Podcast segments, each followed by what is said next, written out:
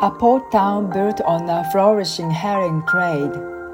From the 17th century up until the Meiji period, herring would spawn in considerable numbers off the coast of Hokkaido during spring.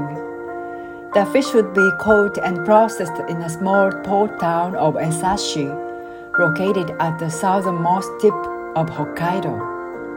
Trade relationships between Esashi and the main Japanese island of Honshu flourished, and the town evolved into a hub for the fishing and trade industries. Every year around May, many ships left Honshu bound for Esashi to trade, and this led to the saying, even Edo is not as busy as Esashi in May. As Esashi prospered, priority was given to ensuring the town became a convenient trading port for the fishing and processing industries. Buildings were erected in a step like fashion on the sloping land stretching along the coastline, and the names of the warehouses were posted facing the sea so that they were visible to incoming ships.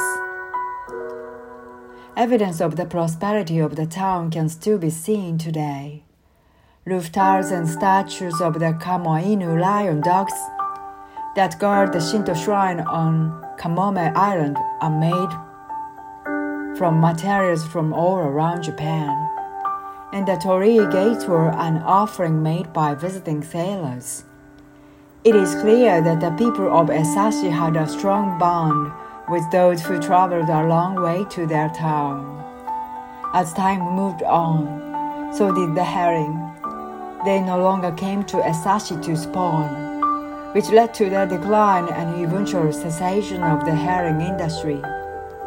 However, the former storehouses and townhouses of Esashi still stand as a reminder of the thriving herring industry, and perhaps the herring industry may see a return to Esashi one day.